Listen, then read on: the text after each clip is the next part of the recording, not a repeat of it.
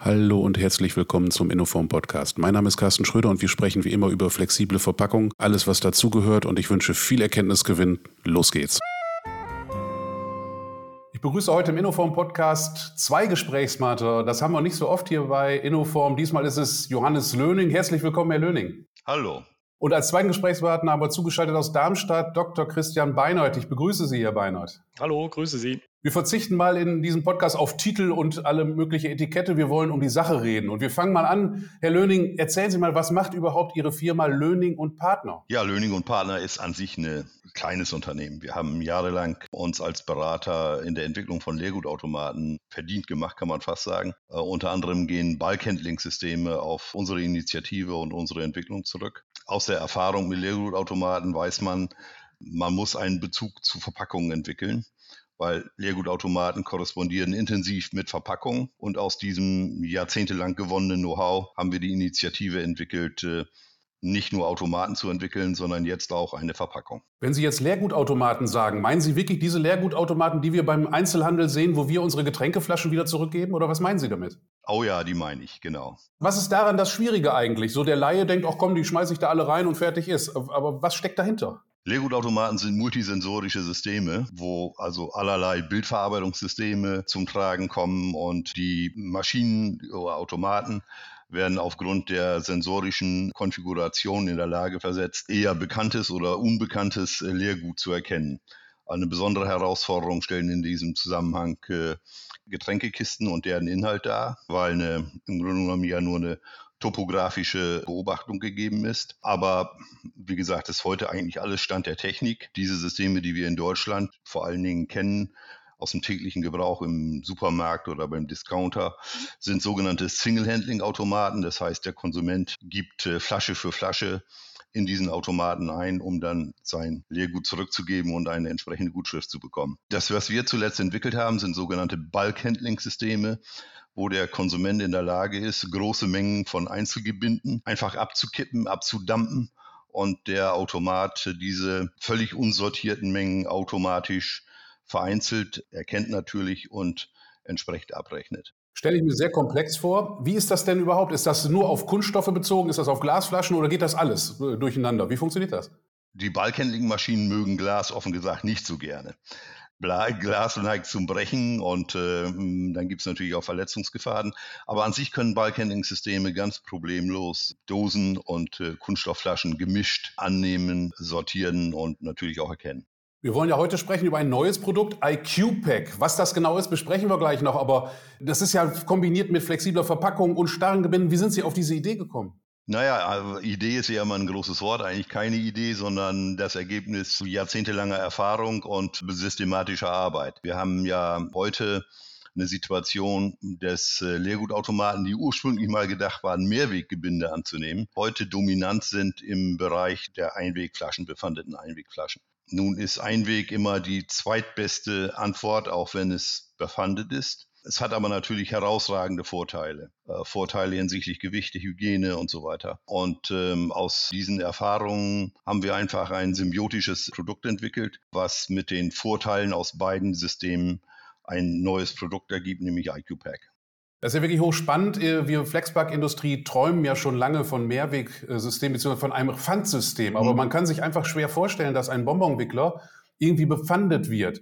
Sie lösen das anders. Sie gehen jetzt erstmal von einem großen Gebinde aus, wo auch Folie eine Rolle spielt. Da gehen wir gleich drauf ein. Ich möchte erstmal reinholen Herrn Dr. Christian Beinert vom Fraunhofer. Vielleicht erklären Sie mal ganz kurz, was sind eigentlich die Merkmale dieses IQ-Pack-Systems? Ja, wenn man auf das IQ-Pack-System schaut und vielleicht auch einen Vergleich zu bekannten Mehrwegsystemen zieht, dann ist es ja so, dass äh, bei klassischen Mehrwegsystemen für die Aufreinigung typischerweise ein Waschprozess erforderlich ist, der, ich sag mal, eine hohe Energieintensität hat und natürlich auch Waschchemikalien benötigt. Ähm, und da liegt so die absolute Neuerung am IQ-Pack-System, dass man sagt, man hat ein Mehrwegsystem, welches ähm, auf solche Waschprozesse verzichten kann. Und wie kann das erreicht erreicht werden. Da müssen wir ein bisschen in die Struktur von dem IQ-Pack-System hineinschauen. Der Kern des IQ-Pack-Systems ist sozusagen der Systemlayer, der eine mechanische Steifigkeit aufweist. Der eine Intelligenz über einen NFC-Chip aufweist. Da werden wir sicherlich dann auch nochmal ähm, drüber sprechen, welchen Mehrwert das sozusagen bringt. Und sozusagen von außen durch sehr dünne Folien geschützt ist und von innen auch. Das heißt, wir haben einen Content Layer, mit dem sozusagen das Füllgut in Kontakt kommt und wir haben einen Handling Layer für äh, das Handling dieses IQ-Pack-Systems und über einen Refurbishment-Prozess hat man jetzt die Möglichkeit, diese sehr dünnwandigen Strukturen auszutauschen und zu ersetzen und dann das gesamte System sozusagen wieder in den Umlauf zu bringen. Sie waren so freundlich, haben mir vorab schon mal so ein paar äh, Abbildungen und Studien äh, zur Verfügung gestellt. Da habe ich sofort an die Pringles-Dose gedacht oder an My Müsli-Wickeldose. Ist das so die Form, die Sie sich auch langfristig vorstellen? Habe ich das ungefähr richtig eingeordnet? Also jetzt von der geometrischen Betrachtungsweise. Mhm. Also die Geometrie ist eigentlich ähm, recht flexibel, äh, muss man sagen. Das ist auch ein großer Vorteil von dem IQ-Pack-System.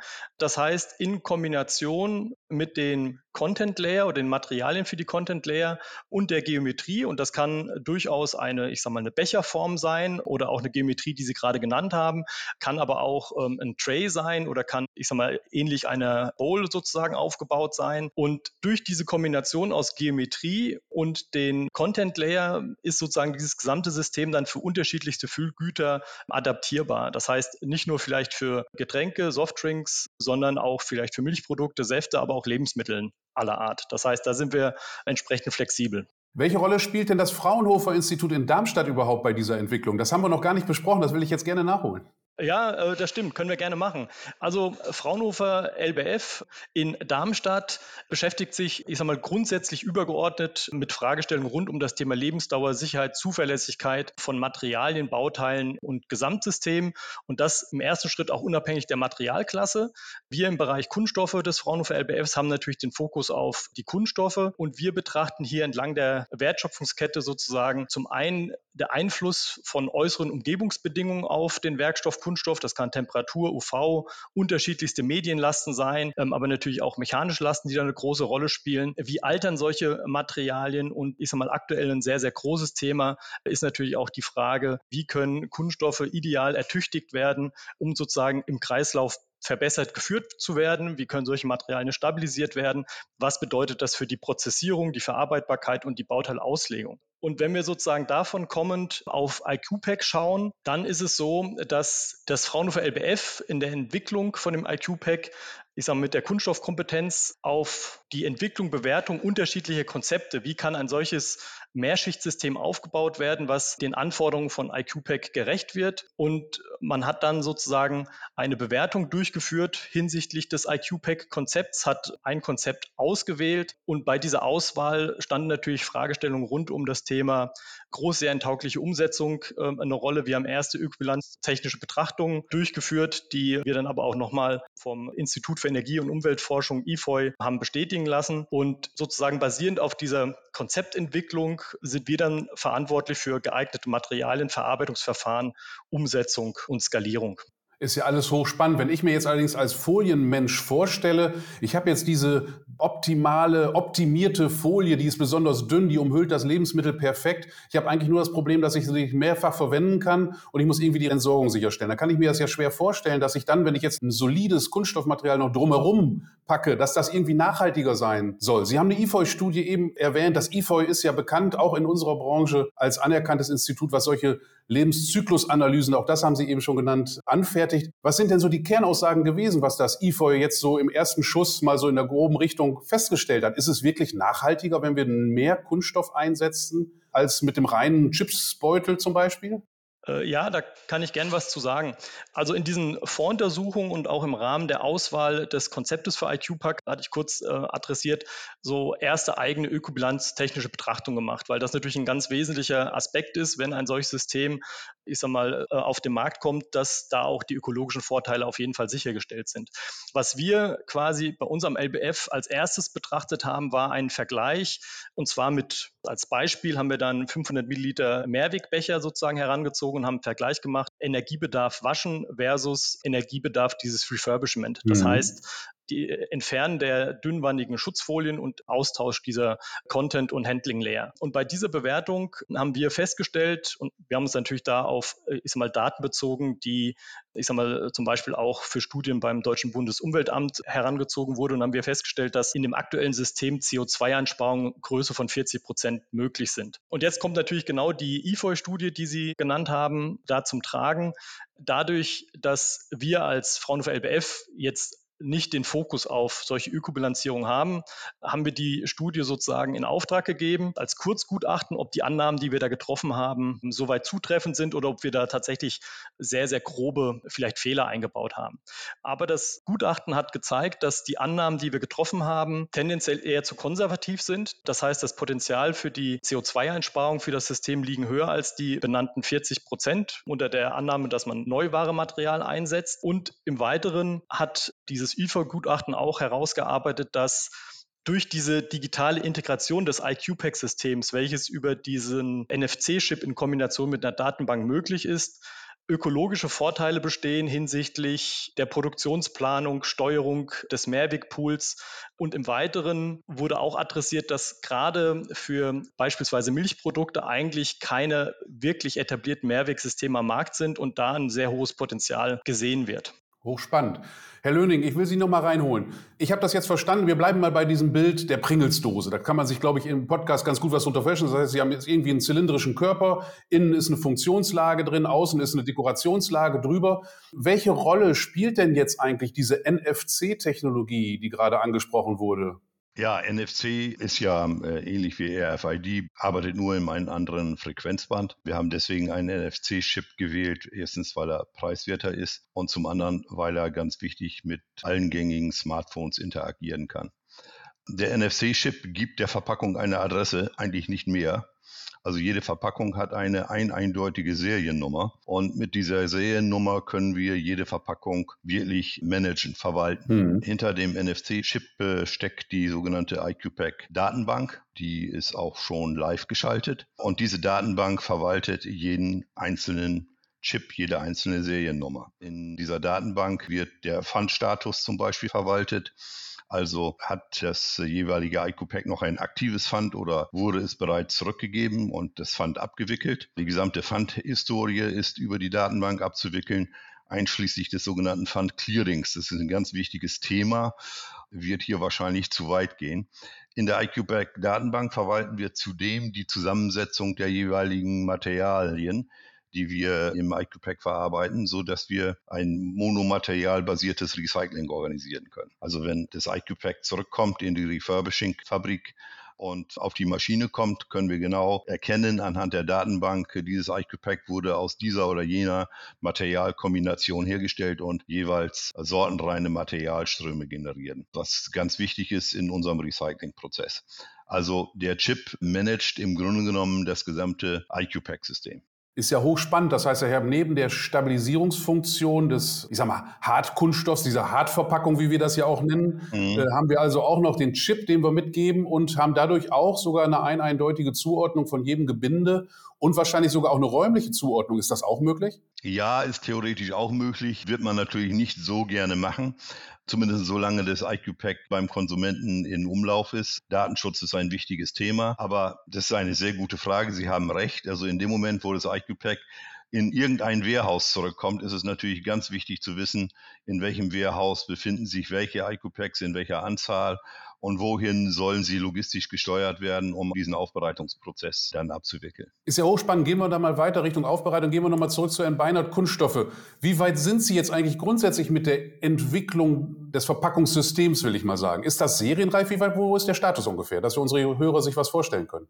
Ja, also der Stand sieht folgendermaßen aus. Ich meine, wir hatten jetzt ganz zu Beginn dieses Projektes relativ breit überlegt, wie können die, ich sag mal, gestellten Anforderungen an so ein neues Verpackungssystem erreicht werden ähm, und haben diese dann entsprechend bewertet und sind dann zu dem aktuellen strukturellen Aufbau von IQPack über diesen Dreischichtaufbau gekommen mit dem NFC-Chip etc. Und in dem Zusammenhang, nachdem das sozusagen fixiert war, haben wir geeignete Materialien für den Handling Layer und den Content Layer identifiziert und vorselektiert, vor allem mit Fokus darauf, wie dünnwandig kann man sozusagen eine solche Folie in ein solches System integrieren und vor allem wie kann man eine solche Folie so dünnwandig in ein System integrieren. Und dazu haben wir, ich sag mal, Materialien ausgewählt, haben Folienmaterialien bei uns hergestellt und sind dann in die Prozessentwicklung zusammen mit Maschinenherstellern eingestiegen und haben da die prozesstechnische Machbarkeit, ich sag mal, experimentell bestätigt und die Machbarkeit demonstriert. Das heißt, der Aufbau des Systems funktioniert und hat da sozusagen schon einen sehr, sehr hohen Reifegrad. Und in der aktuellen Phase, in der wir uns befinden, ist es sozusagen eigentlich die Frage hinsichtlich Upscaling. Also wie kann sozusagen das System jetzt auf wirklich große Verarbeitungsmaschinen gebracht werden, um da dieses Refurbishment ähm, umzusetzen, um den wichtigen Schritt der Skalierung zu gehen. Das heißt, die Grundentwicklung ist abgeschlossen, die Machbarkeit auch auf solchen Anlagen ist demonstriert, die Skalierung, an der wird sozusagen aktuell gearbeitet. Und parallel, aber das hat der Herr Löhne eben gerade schon adressiert, neben der natürlich der Entwicklung des Prozesses ist natürlich die parallele Entwicklung dieses Datenbanksystems und die Integration von IQPAC in dieses Datenbanksystem ein entscheidender Punkt, der, ich sag mal, parallel natürlich vorangetrieben wurde und auch da einen recht hohen Status sozusagen erreicht hat. Das ist allerdings kein Thema am LBF, muss man sagen.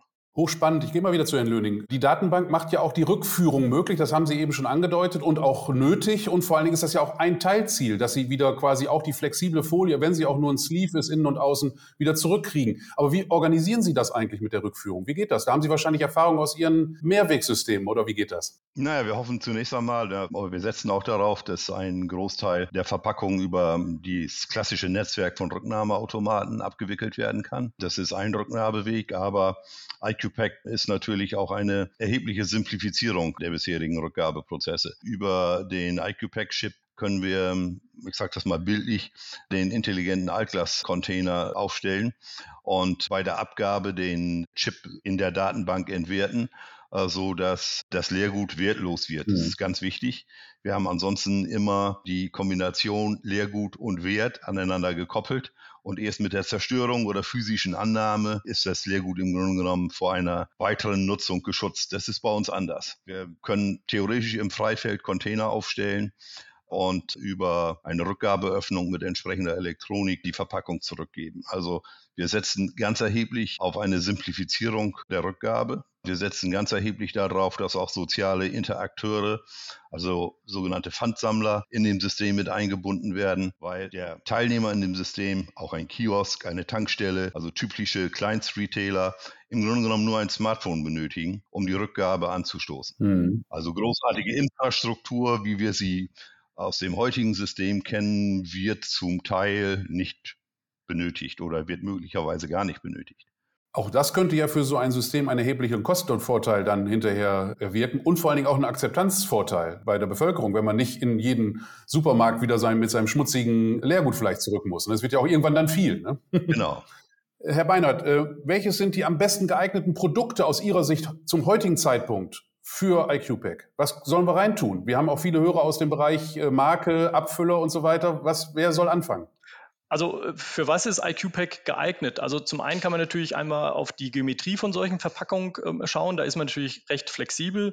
Fokus momentan natürlich zylindrische oder äh, rechteckige Geometrien von, ich sage mal, Becherstruktur bis, wenn die Höhe nicht groß ist, aber der Durchmesser größer, Bowl-Strukturen, die sicherlich für die Umsetzung sehr gut geeignet sind. Und wenn man äh, jetzt überlegt, wo kann IQPAC sozusagen dann vielleicht auch direkt angewendet werden, dann bieten sich natürlich äh, in dem ersten Schritt auch, ich sage mal, vielleicht Produkte an, bei denen jetzt noch kein, ich sag mal, einheitliches Pfandsystem etabliert ist. Das heißt, es können zum einen vielleicht Verpackungen sein im To-Go-Bereich, hier nicht nur Fokus auf Getränke, sondern auch auf Lebensmittel ähm, und natürlich Bereiche, in denen aktuell eigentlich ein Mehrwegsystem kaum etabliert ist. Also Molkereiprodukte, da gibt es bislang keine zufriedenstellenden Lösungen. Und äh, gerade das Thema Molkereiprodukte hat ja auch das IFOI-Gutachten nochmal so ein bisschen nach vorne ge geschoben. Also ich denke, das wären Punkte, da könnte man relativ gut mit IQ-Pack äh, ansetzen. Gibt es auch Überlegungen Richtung Business to Business, dass man da vielleicht startet oder wollen Sie sofort Business to Consumer? Das habe ich bisher noch gar nicht so richtig verstanden für mich. Na, ich denke mal, wir adressieren im Moment Business to Consumer. Business to Business in der Tat ein interessanter Gedanke, den wir ähm, so noch gar nicht reflektiert haben, aber eine gute Anregung. Wäre ja grundsätzlich auch denkbar. Ne? Im Medizinbereich denke ich mir zum Beispiel könnte das sinnvoll sein, wo ja oft Kontamination eine Rolle spielt. Ne? Die dürfen gar nicht irgendwo in freien, in der Müllentsorgung oder sowas. Ne? Mm, ja, was auch denkbar ist, natürlich im Bereich äh, Großverbraucherverpackungen. Ne? Genau. Also wenn ich an Ihren Gedanken anknüpfen darf. Aber ich will das noch kurz ergänzen. Wir haben natürlich hier mit dem Fraunhofer ein, würde ich sagen, nahezu perfektes Recycling-Konzept entwickelt. Und wir denken natürlich auch daran, in der Endverwertung Verpackungen herzustellen für Non-Food, um die gebrauchten, verbrauchten Content und Touchlayer in eine neue Verpackung zu generieren. Auch da haben wir ein äh, Konzept in der Bearbeitung. Auch das wäre natürlich fundbasiert. Unser gesamtes System ist fundbasiert, um eine Rückführung der Verpackungen zu einer geschlossenen Wiederaufbereitung und Wiedernutzung zu ermöglichen. Mhm. Auch das ist ein neuer Ansatz, genau. Wem gehört denn eigentlich das Gebinde? Wer muss das bei Ihnen kaufen oder wo kann man es überhaupt dann kaufen? Wie ist so die Idee vom, äh, ja, von der, vom, vom Business Model her? Ja, gute Frage. Also Einweg- oder Verpackungen, befandete Verpackungen werden ja initial immer beim Hersteller erworben und der erhebt das Pfand. Also ein Nutzer würde IQ-Pack-Verpackungen bei IQ-Pack erwerben, würde ein Pfand entrichten und in dem Moment, wo die Verpackung bei IQ-Pack wieder zurückgeführt wird, wird dieses Pfand wieder erstattet. Das ist der übliche Kreislauf bei Pfandsystemen. Da sind wir nicht anders wie andere Pfandsysteme. Wie funktioniert das mit den Folien? Das Sleeve innen und außen. Das würde dann bei IQ-Pack auch nachher wieder dem Recycling zugeführt oder so ähnlich habe ich das gerade verstanden? Ja, genau. Und der, der Werkstoff dieses Sleeves würde auch, ich sag mal, ins Eigentum von IQ-Pack übergehen. Weil es gibt ja dieses große Diskussion Moment der Materialbank. Ne? Man denkt ja nicht mehr in Euro, sondern in Kunststoffpolymeren viele, mhm. die sagen, okay, ich, äh, Lidl macht das vor mit Preseo, ne? genau. ich will es ja mal hier beim Namen nennen, andere tun das auch. Das heißt, die kaufen ein verpacktes Lebensmittel, da ist Kunststoff mit dran als Verpackung mhm. und führen das dann im eigenen Kreislauf immer eine Runde. Das ist ja so eine Vision, die viele anstreben. Ist das auch etwas, was Sie sich vorstellen können für Ihre Kunden quasi? Das ist die konkrete Vision. Hochspannend. Die konkrete Vision ist, dass wir diese, das sind bei einer 500 Milliliter Verpackung circa 4 Gramm Austauschmaterialien, dass wir die im eigenen Kreislauf führen.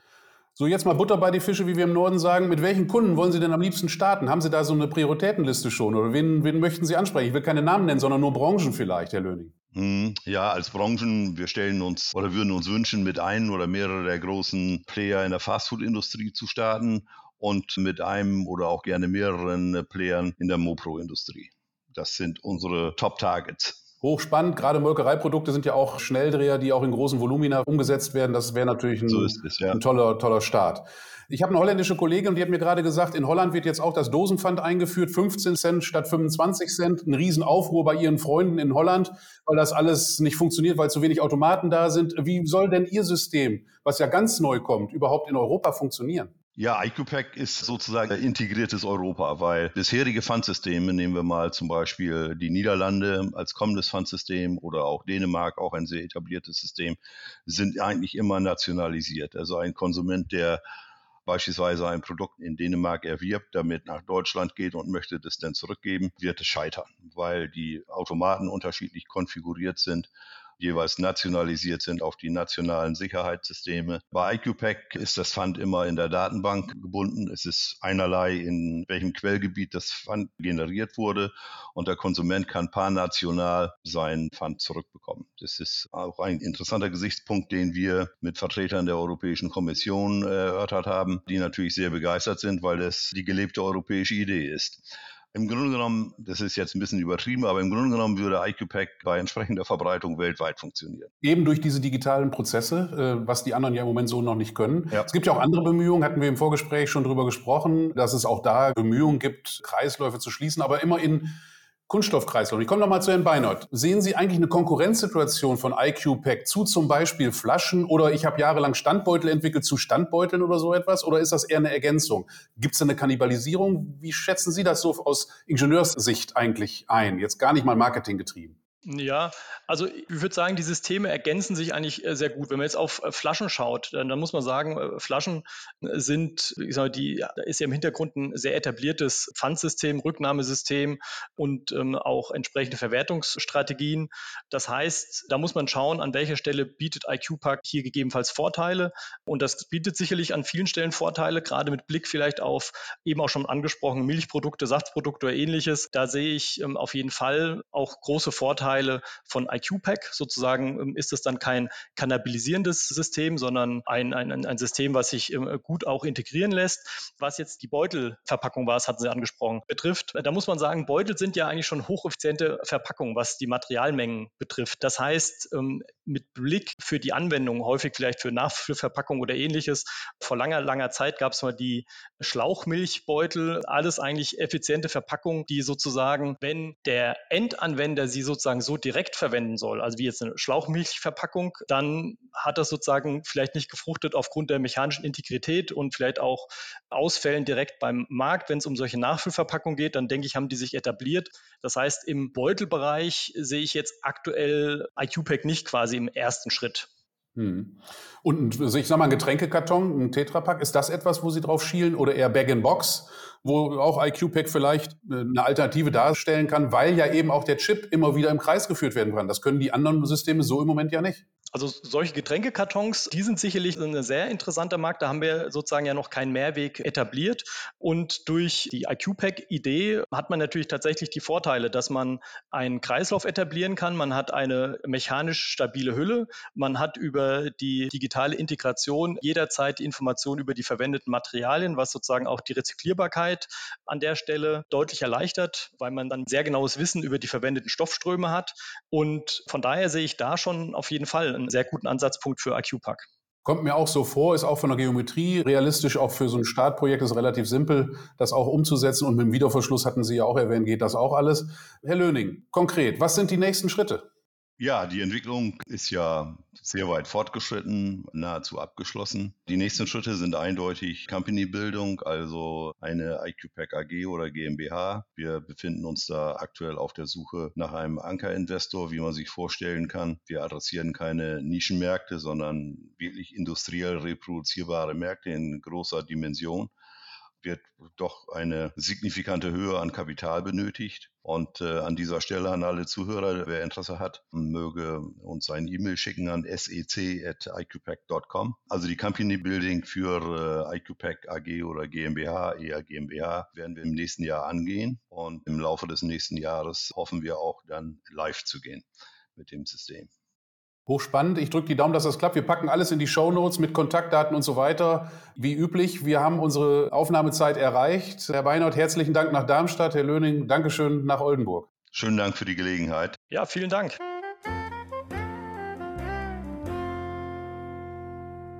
Und das war es schon wieder für heute. Ich hoffe, es war etwas Interessantes für Sie dabei. Und wenn auch Sie einmal Teil dieser Initiative für mehr Flexpack-Wissen werden möchten, melden Sie sich gerne bei mir unter ks.innoform.com podcast.eu. Und nicht vergessen, diesen Podcast zu abonnieren, wo immer Sie Podcasts hören. Tschüss, bis zum nächsten Mal. Ihr Carsten Schröder.